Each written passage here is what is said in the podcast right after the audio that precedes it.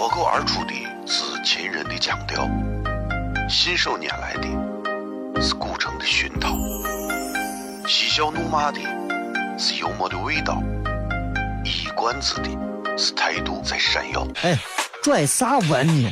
听不懂，说话你得这么说。哎哎哎哎哎哎哎！今有个我的嘎嘎，张张张张张开有个叫你我可西安西安。每晚十九点，全球唯一档陕西方言娱乐脱口秀广播节目，就在 FM 一零四点三。它的名字是《笑声雷雨》。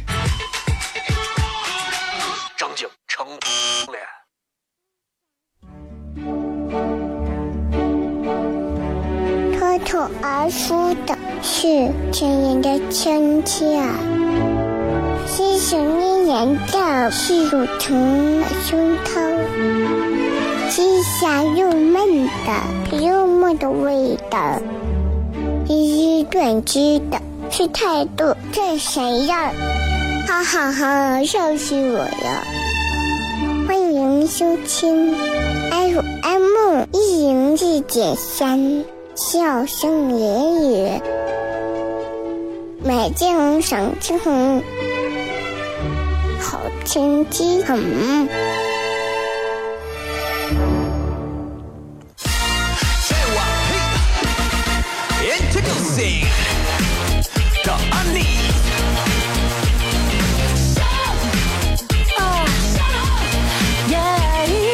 欢迎各位收听《笑声雷雨》，各位好，我是小雷。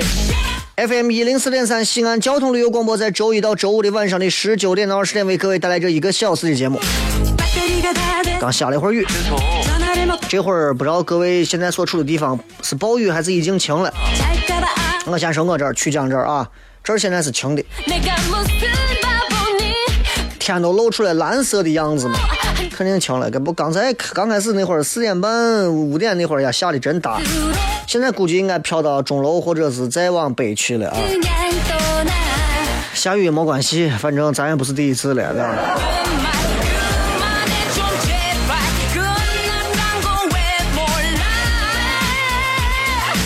就希望大家反正遇到这种天气也不要惊讶了，不用在朋友圈里头发那些东西。其实真没有人看你们，你们感受你们呀，雨下多大？哎呀，这又下雨了，如何如何？谁在乎这些，对不对？哎呀，你看这雨下的，哎呀，天上有妖精，你想要啥共鸣嘛？谁会跟你在这种事情上有共鸣？搞得你这几十年前你就没见过雨一样。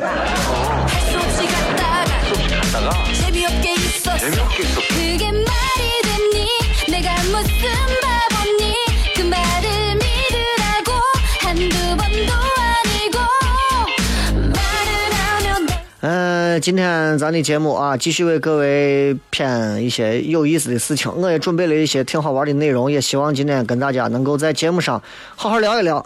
今天就不做映客直播了，确实是有点无聊啊，有点乏味了，觉得写一段再说。啊，今天的这个微博的直播帖啊，也已经发了，直播帖上特别做了一首非常可爱的小诗。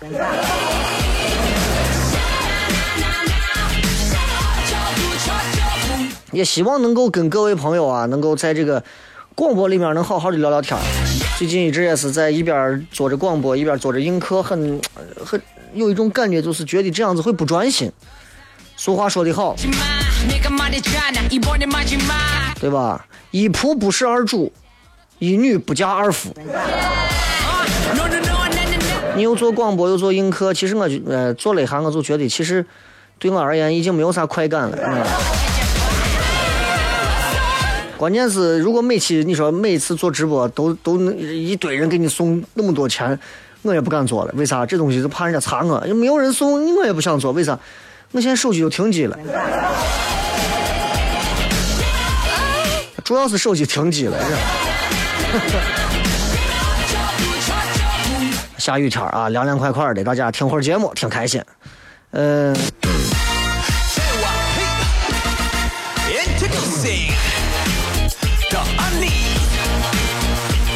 发现很多很好玩的事情，那，在节目上想跟大家骗一骗。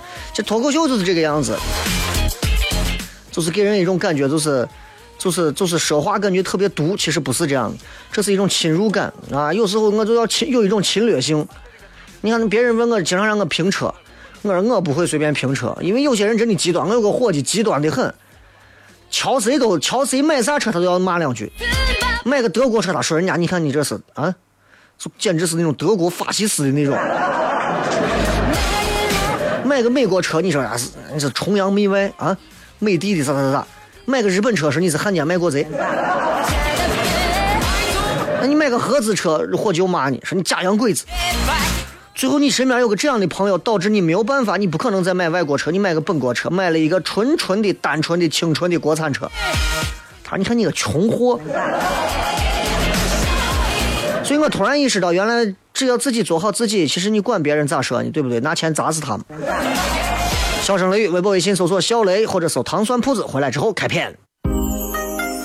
脱口而出的是秦人的腔调，信手拈来的是古城的熏陶，嬉笑怒骂的是幽默的味道，一冠子的是态度在闪耀。哎，拽啥文呢？听不懂，说话你得这么说。哎哎哎哎哎哎哎！今有个我的嘎嘎，张张张张张张有个叫西瓜，西安西安。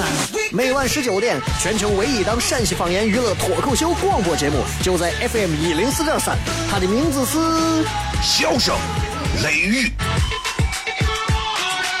张景成脸。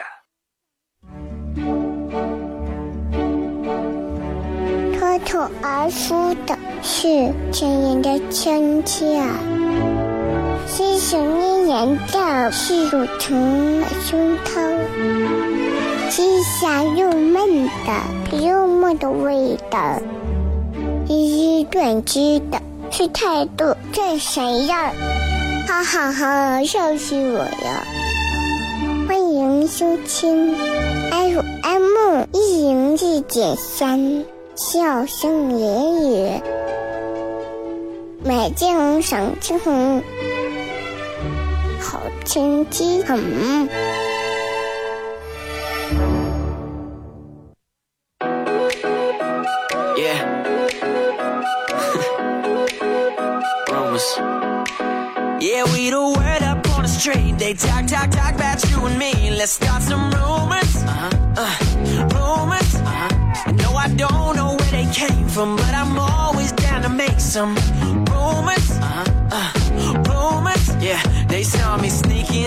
Crib last night. 3 a.m. to catch a flight. Caught me driving through your hood. Pop 欢迎各位继续回来，这里是笑声雷雨，各位好，我是小雷。今天没有直播啊，所以你们如果看不到映客上的直播，也不要气馁.啊。今后可能还是会有的，但是今天反正没有，因为就想好好的做节目。就跟有些时候你愿意在你的这个酒里面掺一些别的冰块啥，有时候你就想低头单纯的喝上两口纯饮，就这个感觉。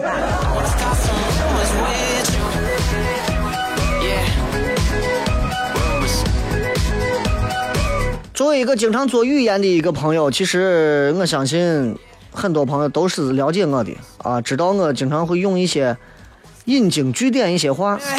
俗话说，对吧？我经常会这么说。俗话说，啊哈俗话说啊，俗话说啊，饿死的骆驼比马大，是吧？俗话说，人无远虑，必有近忧。每个人都能说出一句俗话说。我想说的是，有些时候咱们应该把这些话辩证一点看，因为它不是每一句话都一定是能帮到你的，甚至当中有一些话它可能会害了你。所以，所谓中国的这些俗话里头，哪些话能比较害人呢？我今天随便挑几句啊，我觉得，你比方说，你比方说，呃，我之前，我现在在电视台做一档节目，叫个《周末够疯狂》啊。这个节目里头有一个板块，就是现场要请两个观众上来做游戏。做游戏的时候呢，经常我们会说这么一句话啊，二位阿姨啊，二位大叔啊，这个友谊第一，比赛第二。中学时候我们打篮球比赛，不管打成啥样，我们赢了还是输了，老师经常告诉我们：友谊第一，比赛第二。各位就这句话，友谊第一，比赛第二，这是非常有中国特色的一句话。他很中庸特产，他非常中庸啊。他把交流情感和加强情感放到第一位，他把比赛输赢次要的放到第二位，甚至是更后头。能做到吗？做到怂你做，谁能做到？啊？谁能做到？能做到我才见鬼了！友谊第一，比赛第二。我比赛就是要输赢的，比赛都不要比个你第一我第二了，比赛都不看重这了，那是啥看重？啊？我我我我国外我黑社会黑手党一见友谊第一，对吧？枪战第二，对吧？啥叫友谊第一，比赛第二？比赛是啥？比赛争的是啥？更快、更高、更强。争的是啥？就是要争出个理所应当，争出个子丑寅卯来。友谊是第一，谈恋爱去啊！有病啊！友谊第一，比赛第二。啊？那比赛都成啥了？比赛都成工具了，就成为你、你、你、你证明你自己很有友谊的一种工具。啥时候都是友谊第一，比赛第二。我们打篮球也友谊第一，比赛第二。我跟你说，我上高中时候，上大学我们打篮球，看着对面的人，我恨不得就真的一个帽把他盖到南天门去，我还能给他友谊第一。没有友谊何来的友谊嘛？我没有友谊。你说这样的一种比赛形式，你让大家能看到啥？看不到比赛当中那些人激烈的对抗带来的一种享受。观众也看不到比赛的激情悬念，这比赛叫比赛吗？NBA 好看是为啥好看？哦，真打！我才叫好看，友谊第一，比赛第二，全明星赛也没有那么弄吧？所以这个话我在我看来很虚伪，很虚伪，而且虚伪的不是一丁两点的虚伪，就是。你想两队比赛，他肯定做了很多的准备，对吧？你给每个运动员都打着一个幌子，友谊第一，比赛第二；友谊第一，比赛第二。其实能显得出来人的那种人性当中虚伪的一面，矫揉造作的一面。比赛第一，比完之后友谊第一，对不对？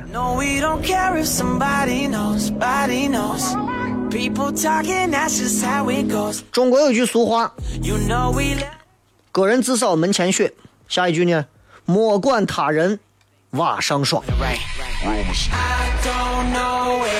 我相信正在听这个俗话的朋友，大家都明白这个话的意思，对吧？这句话很明显在倡导一种自私自利、事不关己、高高挂起的一种状态。哥扫门前雪，我就是自私自利。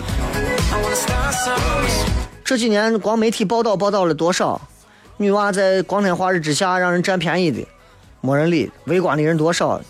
围观的人就是个人自扫门前雪嘛，对吧？对吧？你占他的便宜，我看我的。小偷现在那么猖獗，抢劫犯也那么疯狂，啊？谁管？你看到小偷你会管吗？你看到小偷你会哎弄啥？你会吗？不一定吧。越在这个社会上混的久的人，大多数情况下反而越不会，反而是那种刚从学校出来的、年纪轻轻的、火气旺盛的年轻娃们，反而越是这，越是老江湖们越不会。啊，我现在都不一定会，除非哪天比方跟媳妇吵架了，你看，看啥子都是臭烘烘的，看见小偷我上去一抓就赔完再说。呃，这这这告诉你这个意思，就是个人自扫门前雪啊。就因为这句俗话的盛行，真的现在这种所谓的见义勇为在沦落呀。我觉得应该有见义勇为奖，而且是非常非常丰厚的奖。为啥？这是在重新挽救和拯救这个社会当中的一些良知，这是非常重要的东西。Man, how the hell this went so fast? Yeah, my homie called and asked, Have you heard the rumors? Wait, what? Rumors, 有很多俗话，确实让人听起来啊，就觉得第一个不能细琢磨，第二个听着也不舒服。比方说，有一些可能比你资历老的人，经常会这么说：“你知道啥？你懂啥？你啥都不知道。我过的桥比你走的路都多。要不然就是我吃的盐比你吃的饭都多。”我心想，你的肾该坏了吧？我哎，我一回米饭我能吃半斤。你吃的盐比我吃的饭都多，你一天就按两勺子吃，你的肾应该也是移植了六手的肾。神经病！吃的盐比你的饭都多。哎呀，你不要那么较真嘛，那就是一个比喻，比喻你比喻一个正常的，行不行？对不对？就这种话，就是年长的人给年轻人不听话的一种告诫。判断问题的对错跟年龄无关，扯上年龄就不对了，你知道不？就包括单位有时候有人过来跟我说：“小雷啊，你看啊，你经常说啥啥啥话，你还年轻啊，不能这么说话。”经常有人会这样说我。我说：“谁告诉你我年轻，我都不知道我在说啥。”谁又告诉你，你现在到了这个年龄和这个位置，你就以为你会说的话就是对的话，或者是人该说的话？不一定吧。如果年龄就是一切，那学校的校长，比方说就是这个学校年龄最大的；企业的一个 CEO、总经理，一定是这个公司最老的；那国家的领导人必须得是一百岁往上的。事实如此吗？不可能是这个样子嘛。对不对？我说这些话不是对，不是对长者不尊重，知道不？就是实事求是的说，对待某一个具体的问题，谁的观念最接近最优，跟年龄的关系是不大的。哎，我过的桥比你走的路都多，我吃的饭比你吃的盐都多，这对年轻人是非常不尊重的一句话，这是对知识的一种亵渎。啊，谁持这种观点，谁就真的害怕，害怕的很，害怕的很。我你知道，听到经常听到某些领导们经常会说，我当年如何如何如何如何，你们现在如何如何如何如何，你这会比怂你们那能比吗？我是一个时代的事情嘛，你就在这胡比胡比，那比啥呀？吓人不？你你单位有没有这样的领导啊？啊？给你在这比喻，哎呀，你知道我们当年啊是多么多么的辛苦，我们当年是多么多么的不容易，你们现在都好了啊，你们现在还想咋？我给你们说，我当年挣多少钱，现在你们挣多少钱，你们还一天觉得是能比吗？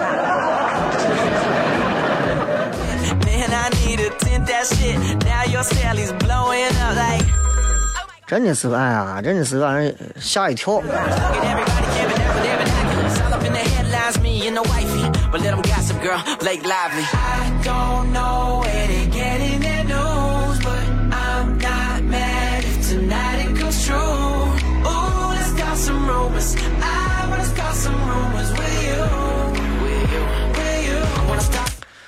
哎呀，俗话这种东西真的太多了。领导们经常会说这么一句话，包括长辈们总说：“对了，有则改之，无则加勉，是吧？”我最受不了这句话，说这种话的人一般都是啥打官腔。我说心里话，我这是我不太接，经常能看到一些就是这种模样的人，说话就是那种旁敲侧击、声东击西、捕风捉影的，啊，这个咱单位啊，说咱单位最近有一些什么什么样的问题啊，呃，咱要有足够的重视啊，呃，当然啊，有所改之，对吧？无则加勉。听说完话，我气都能背过去。听的人也不知所措，说谁呢？谁呀？谁谁呀？单位明明都不知道，你就说谁你就直说。哎，小雷，你得是如何如何如何。你就说嘛，有则改之，无则加勉，这就是给那些真凭实据都找不到的说话的人找到杀人的刀和枪最好的一个办法。不要讲这种话，讲这种话的人你要远离他。我是小雷，这里是笑声雷雨啊，微博、微信大家都可以搜索“小口字旁严肃的肃雨田雷”，另外还可以搜索另外我们的糖酸铺子的微信服务号，明晚上买票。爱吃小餐的交通党。滴滴滴滴滴滴滴滴滴滴滴滴滴滴滴滴滴滴。开车又不是吵架，请文明使用喇叭，给我们一个安静的环境。我是二岁的小萨姆贾尚轩，我是爱车小三萌，我叫唐家河。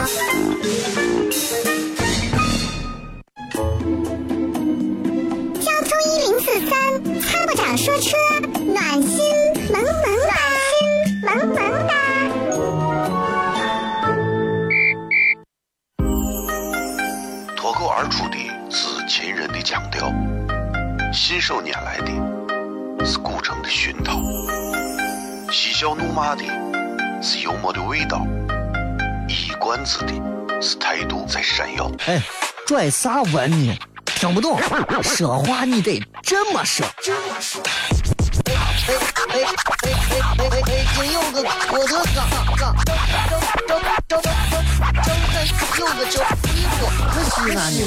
每晚十九点，全球唯一档陕西方言娱乐脱口秀广播节目，就在 FM 一零四点三，它的名字是笑声雷雨，张景成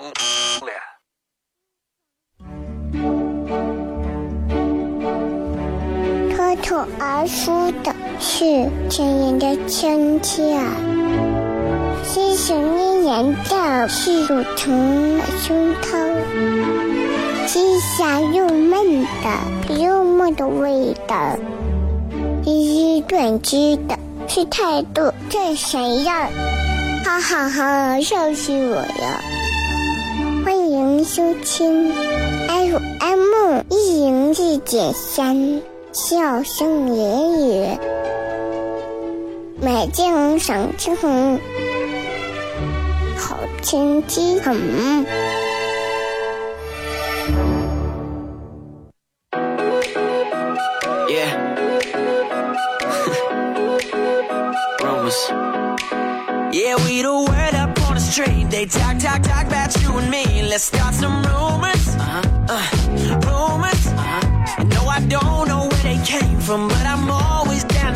欢迎各位继续回来，这里是 FM 一零四点三西安交通旅游广播，周一到周五晚上笑声雷雨。多说一句啊。To 我跟你讲，俗话，今今天咱骗的都俗话，有些俗话真的是有道理的，但是当中有些俗话我不能细琢磨，越琢磨你越觉得这个俗话啊真的就听不成。有一句话给很多大学生、毕业生或者是一些想要再就业、创业的朋友经常能洗脑的一句话，六个字，叫做“人挪活 I wanna start some. ”。哎，你们自己都念出来了，是吧.树挪死，这是现在很多跳槽一族啊，自己鼓励自己最有力的证据。你妈说你为啥要辞职？人挪活，树挪死。你现在呢，还不如刚才。有些人在有些岗位上干的稍微不顺心的时候就开始想入非非。就人挪活，树挪死这句话啊，这是一句俗话，但实际上，它不符合现代社会的一个逻辑推理。你比方说，那哎，城市里面所有的树全都是挪来的，树挪它未必死啊，对不对？换回来人挪就活吗？然后伙计一下换了二十多份工作，你各个单位之间跳来跳去，你很少能看见他能有一些突破和提高。相反，在一个岗位上踏踏实实、兢兢业业、努力勤奋的人做出一点成绩，人挪也未必活。我就跟你讲啊，年轻人千万不敢有这种心态，啥心态？此处不留爷，自有留爷处。此处不留，我告诉你，真的就是此处不留爷，爷都死路上了。你要有这样的想想法才可以，千万别认为此处不留爷，自有留爷处。为啥你还有个爸爸？不管走到哪儿，要用心去工作，不然的话，你很难做出一番成绩。人挪活，树挪死，自己不要洗脑了。你挪出去，挪出两米你就死了。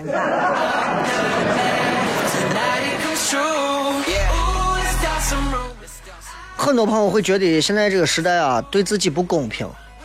我也觉得不公平。我觉得我现在该做的事情，应该在我十年前都做了，我现在才做，我觉得不公平。但那又如何呢？并不能这样，我该做还是要做，我不做的话，那就不做了嘛。有这么一句俗话，啊，我们老师啊，我们后来我们的长辈啊、领导啊，经常会说，呃，机会面前人人平等。这个话适合谁说？适合马云给你讲。你知道不？今天晚上看了一个视频，啊，马云唱了两首两嗓子歌，旁边人都在鼓掌。真的，我歌唱的烂掉，还没有俺屋驴叫的好听，真的是，旁边人都鼓掌。你就要明白，当你唱的不好，还有一群人愿意鼓掌的时候，这就是证明你可以了，对吧？所以，机会面前人人平等这句话，那是成功者欺骗失败者的一种最好的借口了，最好的谎言，对吧？机会面前人人平等啊，咱们都是一样的，除了澡堂子里头，没有任何地方是平等的。记住，不要想着这种话，这是鬼话。啥是机会？机会是啥意思？啥叫机会？机会是啥？是给那些具有某些掌握资源者的选择和回报。举个例子啊，比方招聘，有的公司说我招聘总经理，应聘的人就要拿出相关的条件。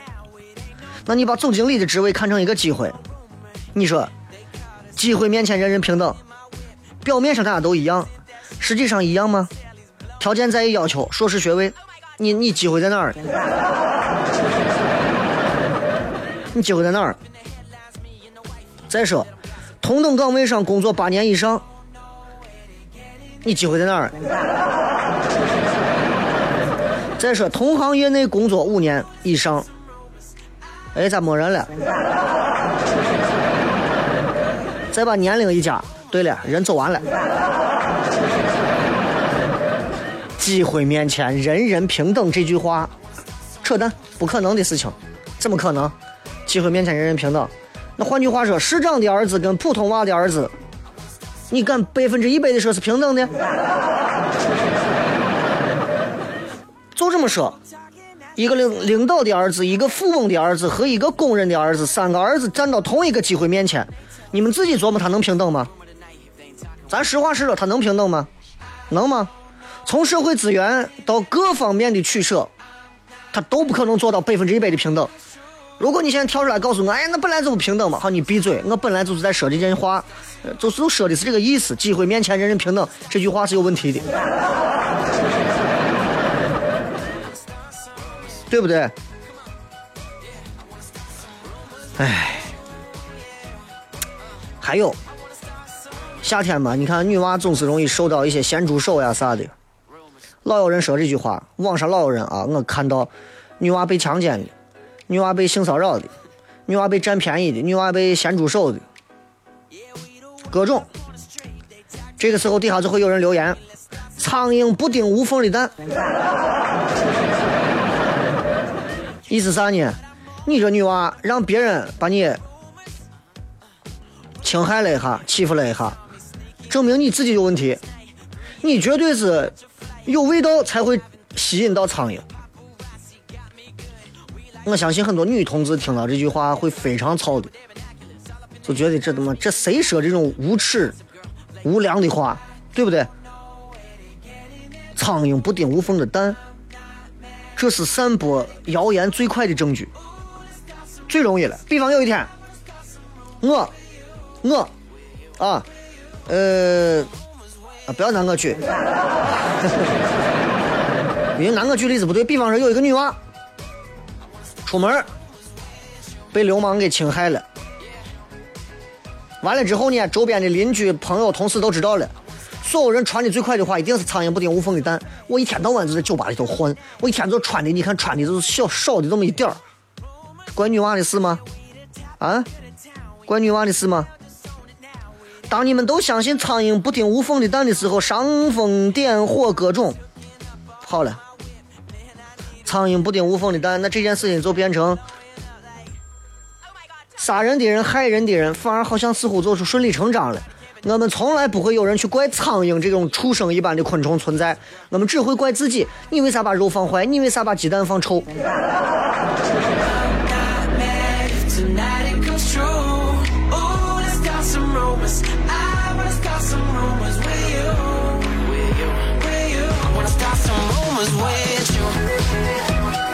现在还有很多那种地图炮的人，哎，就是你是这个地方的，你就说人家那个地方不好，啊，就特别不好，特别不好。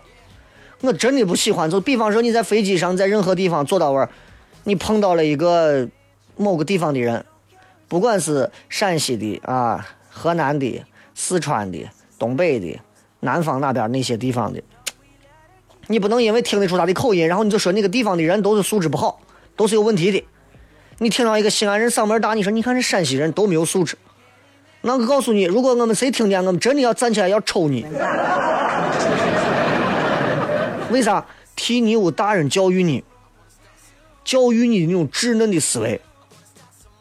所以经常有人说：“哎，俗话说天下乌鸦一般黑，对吧？”以前我记得非常清楚，有一次因为某一次的一个啥事情，然后当时可能牵扯到哪个主持人咋，然后有网友在底下评论。哎，天下乌鸦一般黑，陕西我主持人都是一个德行，就是这。我当时我是真想啊，真的，我真的是想，如果我要知道这个人是谁，我绝对要锤他。凭啥这么说话？天下乌鸦一般黑，就你张张嘴啊！这种人内心是很可怕的，他主张一竿子打翻一船人，一个活口都不留。这种人很毒。管理学上这种东西叫啥？晕轮效应。比方说，啥意思？比方说，一说东北人，马上有人接话。哎呀，我知道东北人呐都豪爽，是吧？一说河南人，马上一河南人啊，老是有骗子。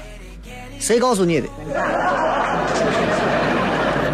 谈日本人，哎，日本人没有一个是好人。谁说的？一说到陕西人，陕西话全都是小偷。谁说的？谁告诉你的？对不对？东北人豪爽，东北人不是都豪爽啊？啊，说河南人这了我了，河南人都是那个样子吗？陕西人就喂喂喂喂喂，就这就这，陕西人都这样子吗？日本人都哈了，谁给你说这话？这就是受到一种“天下乌鸦一般黑”的影响。这一句俗话的变异之后的思维就变成这样。最惨的就是男人，为啥女人就会说是猫就要偷腥？这是天下乌鸦一般黑的翻版，你知道吧？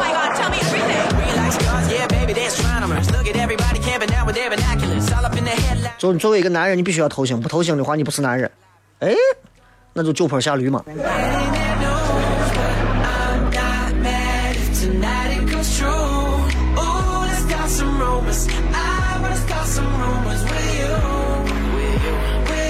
有很多俗话，比方说一个巴掌拍不响，他就觉得小时候处理问题就是，我跟一个同学打架，明明是人家欺负的我，老师站起来是一个巴掌拍不响，啊，他打你，那肯定你有问题。我跟你说，学校老师如果抱着这种态度，你这个老师，我跟你说，绝对你职业生涯你也不会太辉煌。就是和事佬的态度。这是典型的仲裁方无能的一种表现。学校里，我相信你们有很多时候碰到老师都是这样，对吧？赏罚他没有办法做到分明，只能和稀泥，做老好人，各退一步，对不对？一个巴掌拍不响，你们两个都有问题。哎，那既然这样的话，我俩一人一个巴掌，双风贯耳，把你先拍晕了再说。我是小雷，这里是笑声雷雨，最后时间我们来跟各位互动一下，马上回来。口而出的是亲人的亲切，是想念人的是乳虫胸膛，是香又闷的又闷的味道，是短知的，是态度，这谁呀？哈哈哈，笑死我了！欢迎收听 FM 一零四点三，笑声言语，满地红，赏秋红，好天气，好。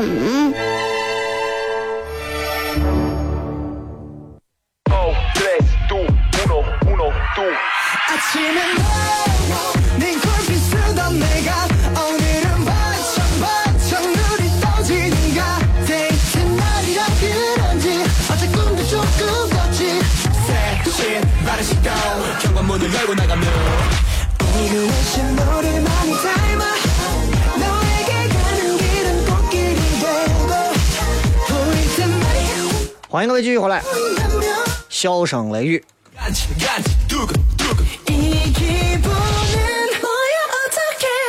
来看看各位发来的歌条好玩留言。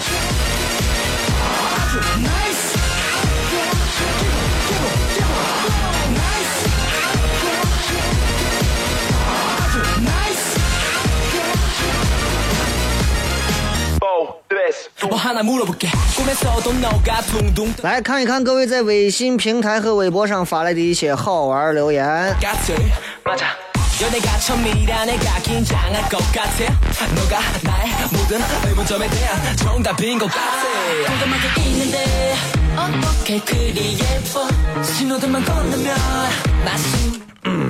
说，雷哥推荐几部最近看的电影。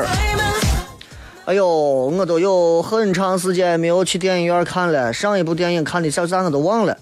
但是八月份有不少好电影，八月份有不少好电影。你比方说，呃，那个叫啥？那个、那个、那个、那个，对吧？对吧？还有那个什么什么宠物的那个动画片啊，《冰河世纪》啊，各种对吧？还有那个对吧？是吧？哎，想不起来了。啊，雷哥，我感觉我这一天过得快得很啊！办公室椅子上一坐，茶一泡，一天就过去了。我觉得我的人生都这样被蹉跎了。我觉得是这样。现在有很多，现在有很多，啊，呃，在我年龄之下的年轻娃，也有很多在我年龄之上的，就是三十五岁是个分水岭啊。很多人心态现在很老，心态老到啥地步？就是他也不愿意拼，也不愿意奋斗，啊，也不愿意做很多自己该做的事情，就觉得现在挺好，就觉得，哎，现在可以，有钱挣，有的花，闲了没事啊，偶尔的挣一点小外快够了。我在外头拼那么多干啥？没啥意思，拼了有啥好拼？我是我是觉得啊，人分这么几种，有一种人的价值观就是认为，我觉得现在钱挣够了，我不想那么拼；有一种人就是认为，我趁我年轻，我要多奋斗几年，在江湖上摸爬滚打几年，好好的闯下一片天地。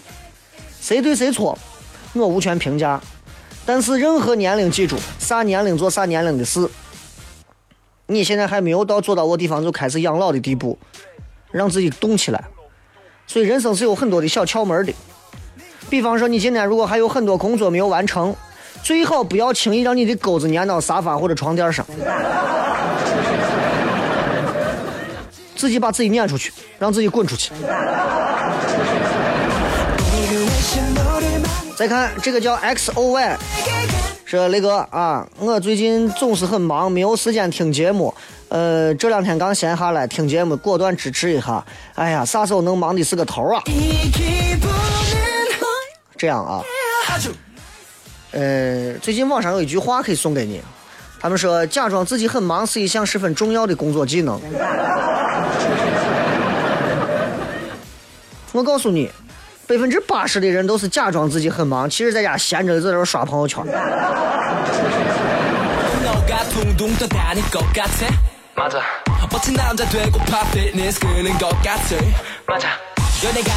这对吗我觉得这当然是不对的，尤其是，对吧？尤其是当你明明就没有事做的时候，你不如让自己假装自己很闲。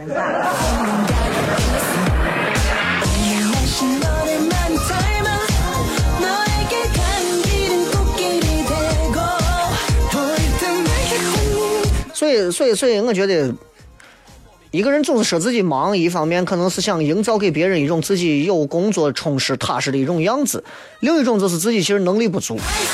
如果你能力足的话，永人永远不会觉得自己忙，你知道不？那些工作做的有很多工作的人，他们还能去休息、去滑雪、去游泳、去旅游、去做很多事情，还能阅读。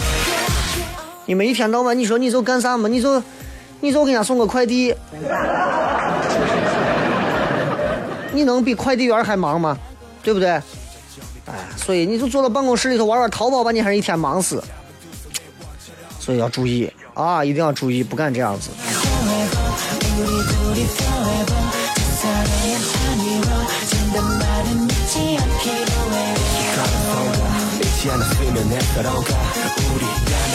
这个是那个喜欢听你骗历史文化，聊得很，还长知识。你关键是因为我没有文化，所以我聊这个东西。哎，我聊一些这种所谓的什么带什么历史、带文化的东西，大家就会觉得，哎，听着还挺有文化。为啥？你要知道，像我这种没有文化的人，才会有一种求知若渴的感觉。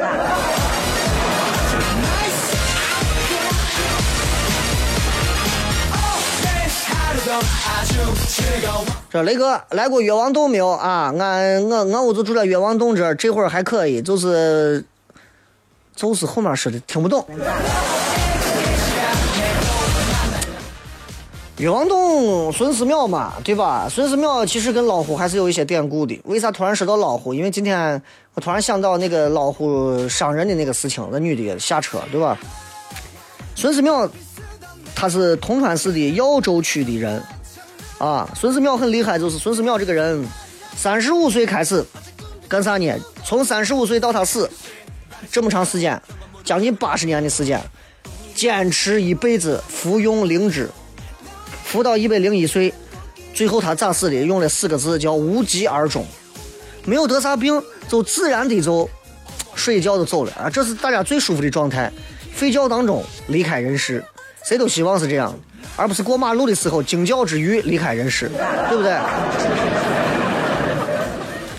所以孙思邈这个人很厉害啊，呃，传说他帮老虎啊碰见一只老虎踩月，看见老虎，他以为老虎要吃他，结果老虎没有吃他，老虎求他，他一看老虎啊喉咙咽喉插了一根骨头，他说把我把手要伸进去给他把喉咙里的骨头拔出来，他要是一疼一口下去我胳膊就没有了，怎么办呢？然后他想个办法，拿了个铁环塞到老虎的嘴里头，手从铁环里塞进去，啊，把它拔出来，老虎也咬不到他。今后之后，孙思邈之后，这个铁环就变了，就变成一个铃铛了，啊，称之为虎称或者叫虎弦，称就是乘车子的称，弦就是弦柱的弦，就是形容当年老虎嘴里面的这个环儿。只要有这个东西，你一看啊，在山里面拿一个铃铛的采月的，你就知道。孙思邈的后人。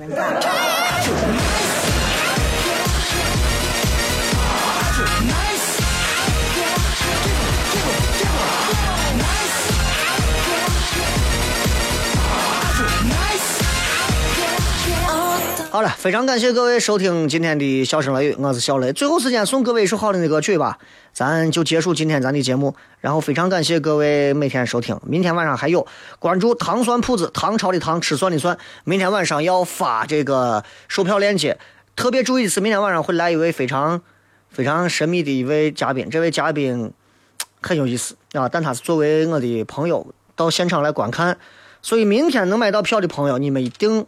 是物超所值的，买不到，哈哈哈，下回再说，拜拜。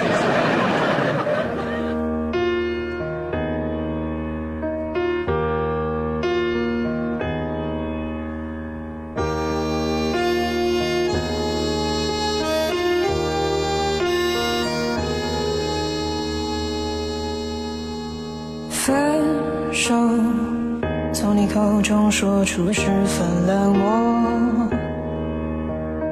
难过，沸腾心中然后熄灭的火。我以为留。下来